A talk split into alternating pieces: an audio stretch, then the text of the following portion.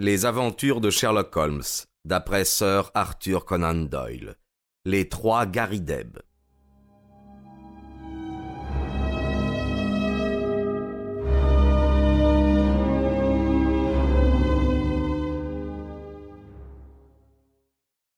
L'agent de location habitait tout près, mais son bureau était fermé pour la journée. Nous rentrâmes donc à Baker Street. Après dîner, Holmes revint sur le sujet. Notre petit problème touche à sa conclusion, me dit-il. Sans doute euh, voyez-vous déjà la solution. Oh, je m'y perds, Holmes. Il me paraît n'avoir ni queue ni tête. La tête est assez nette. Quant à la queue, nous la verrons demain. N'avez-vous rien remarqué dans cette annonce? Les puits artésiens? Oh, vous aviez remarqué les puits artésiens. Hein Ma foi, Watson, vous progressez tous les jours. On ne trouve guère de puits artésiens en Angleterre, alors qu'on s'en occupe beaucoup en Amérique. L'annonce était typiquement américaine. Qu'en pensez-vous? Bien, je pense que cet Américain l'a fait insérer lui-même dans ce journal, mais dans quel but? Voilà ce que je ne comprends pas. Plusieurs hypothèses sont possibles. Ce qui est certain, c'est qu'il voulait expédier à Birmingham ce bon vieux fossile. Voilà qui est clair. J'aurais pu l'avertir qu'il partait pour une chasse à loi sauvage, mais à la réflexion, il m'a paru préférable qu'il débarrasse la scène. Demain, Watson, eh bien, demain vous apprendra la vérité. Holmes se leva et sortit tôt. Quand il revint à l'heure du déjeuner, il avait le visage grave.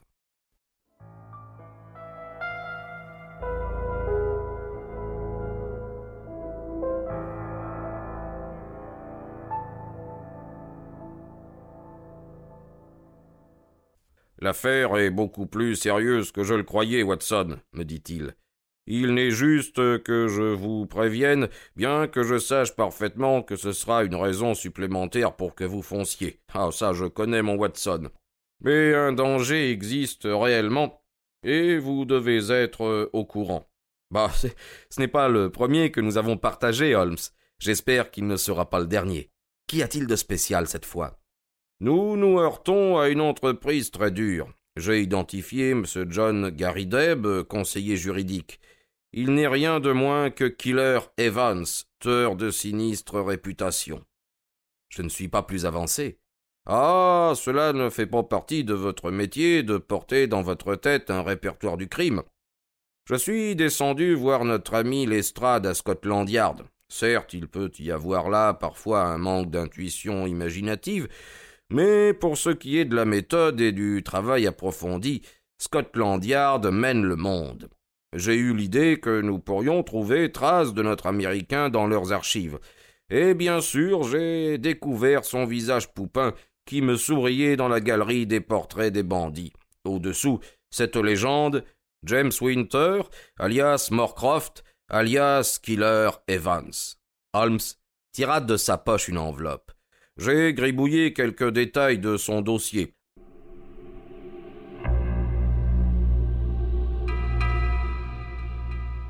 Âge 44 ans, né à Chicago, auteur d'un triple meurtre aux États-Unis, échappé du bagne grâce à des influences politiques.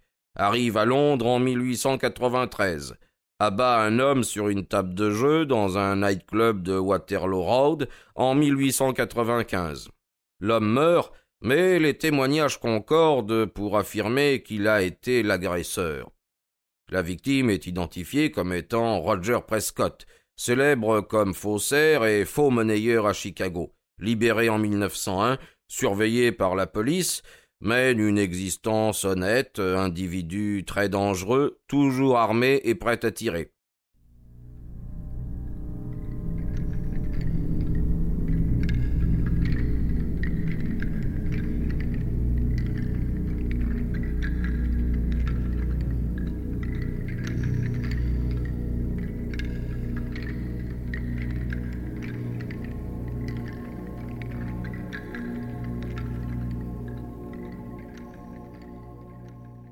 Tel est notre oiseau, Watson, un beau gibier, comme vous en conviendrez.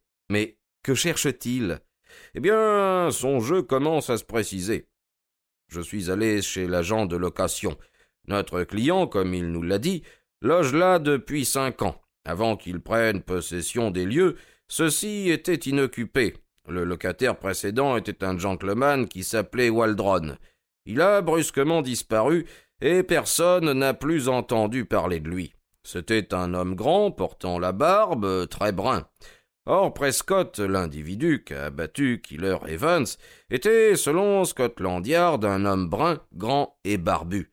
En tant qu'hypothèse de départ, je pense que nous pouvons admettre que Prescott, bandit américain, vivait dans cet appartement, que notre innocent ami a transformé en musée. Voilà enfin un maillon de la chaîne, comprenez-vous?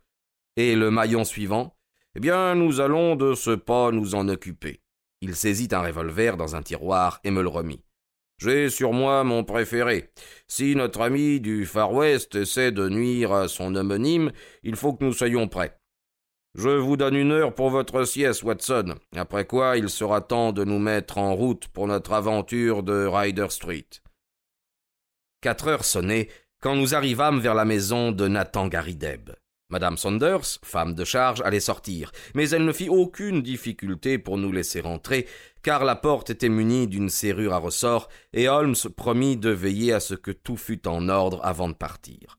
La porte se referma sur nous, son bonnet passa devant la baie vitrée. Nous restions seuls au rez-de-chaussée. Holmes examina rapidement les lieux. Dans un coin sombre, il y avait une armoire qui n'était pas tout à fait collée contre le mur. Ce fut derrière elle que nous nous dissimulâmes pour parer à toute éventualité. Holmes, dans un chuchotement, me confia les grandes lignes de son plan. Il voulait que notre ami quitte cette pièce. Cela est absolument sûr. Comme le collectionneur ne sortait jamais, il a fallu le décider moyennant les préparatifs que vous connaissez. Toute l'histoire des Garideb n'a pas d'autre but. Je dois dire, Watson, qu'il y a dans ce projet une certaine invention diabolique, même si le nom bizarre du locataire lui a fourni un prétexte qu'il n'avait peut-être pas prévu. Il a tissé sa trame avec une astuce remarquable. Mais pourquoi? Ah, voilà ce que nous allons découvrir. Son projet à première vue n'a rien à voir avec notre client. Il se rapporte à l'individu qui l'a abattu, un homme qui a pu être son complice dans le crime. Dans cette pièce, il y a un secret coupable. Voilà comment je lis la situation. D'abord, j'ai cru que notre ami pouvait avoir dans ses collections quelque chose d'une valeur qu'il ignorait lui-même, quelque chose qui aurait mérité l'attention d'un grand criminel. Mais le fait que Roger Prescott, de mauvaise mémoire, ait habité cette pièce m'incline à envisager un motif plus grave. Nous n'avons qu'une chose à faire, Watson, nous armer de patience et attendre ce que l'avenir nous apportera.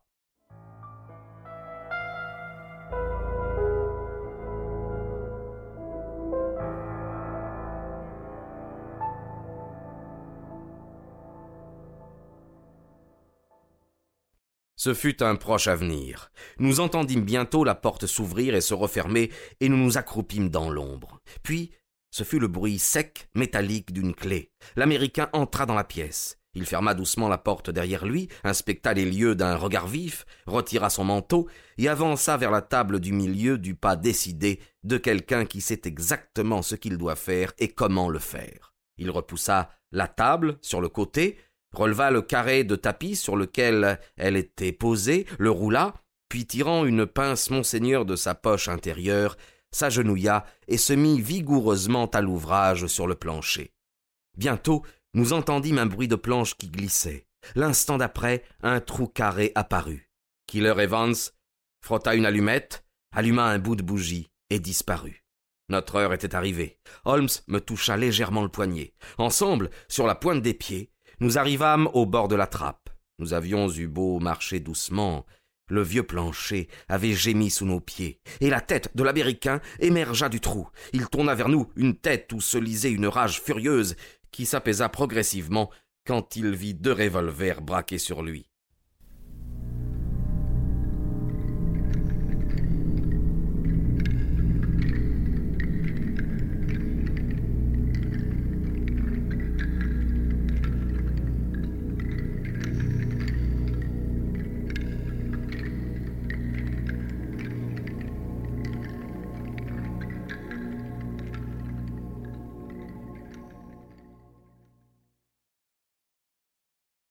Bon, fit-il froidement tout en remontant sur le plancher. Je crois que vous avez été de trop pour moi, monsieur Holmes. Vous avez percé mon jeu, je pense, depuis le début. Bien, je vous l'accorde. Vous m'avez battu, et et en un dixième de seconde, il avait tiré un revolver d'une poche intérieure et fait feu deux fois. Je sentis comme une cautérisation au fer rouge à la cuisse. Puis le revolver de Holmes s'abattit sur la tête de l'homme. J'eus la vision de Killer Evans s'étalant sur le plancher, de son sang qui s'écoulait de sa figure, et de Holmes le fouillant pour le désarmer.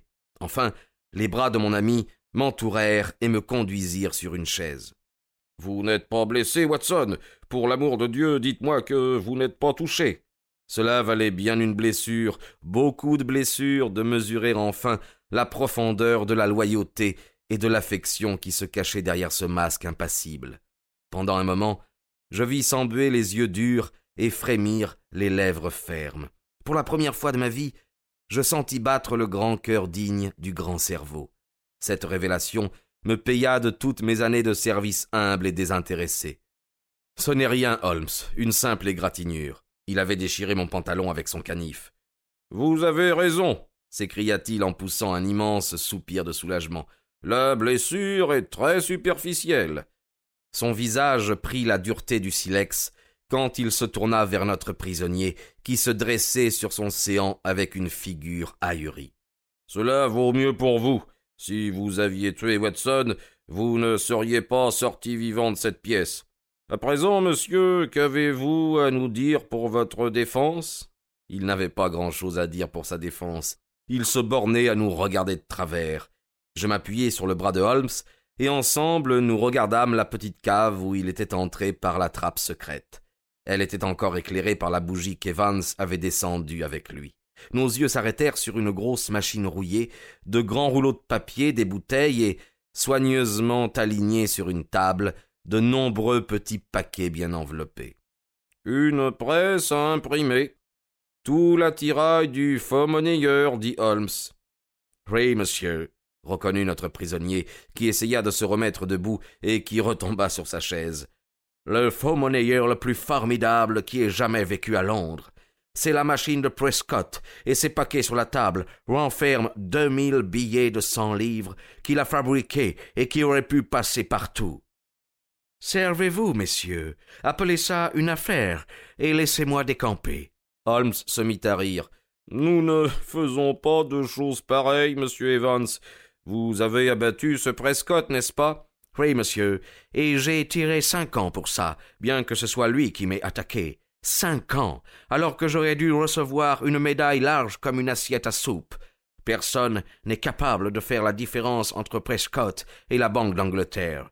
Si je ne l'avais pas mis hors jeu, il aurait inondé Londres de ses billets. J'étais le seul homme au monde à savoir où il les fabriquait. Vous étonnez-vous aussi que j'ai fait de mon mieux pour obliger ce vieux chasseur de papillons, qui ne sortait jamais, à vider les lieux pour quelques heures. J'aurais peut-être été plus avisé si je l'avais descendu, ça n'aurait pas été difficile. Mais que voulez-vous, j'ai le cœur doux, et je ne peux pas commencer à tirer si le copain d'en face n'a pas de revolver. Mais dites donc, monsieur Holmes, qu'ai-je fait de mal après tout? Je ne me suis pas servi de la cam, je n'ai pas brutalisé le vieux machin. Qu'avez-vous contre moi? Rien qu'une tentative de meurtre jusqu'ici, fit Holmes. Mais ce n'est pas notre affaire. Vous verrez bien ce qui se passera à la prochaine étape. Ce que nous voulions pour l'instant était votre précieuse personne. Voudriez-vous donner un coup de téléphone au Yard Watson? Je présume qu'il ne sera pas tout à fait une surprise pour nos amis.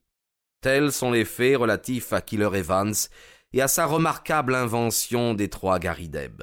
Nous apprîmes ultérieurement que notre pauvre ami ne se remit jamais du choc qui détruisit ses beaux rêves. Quand son château en Espagne s'effondra, il s'effondra lui aussi. Aux dernières nouvelles, il était dans une maison de santé à Brixton. Ce fut un beau jour pour le Yard quand l'attirail de Prescott fut découvert, car la police officielle connaissait son existence, mais n'avait jamais pu, après la mort du faux monnayeur, mettre la main dessus.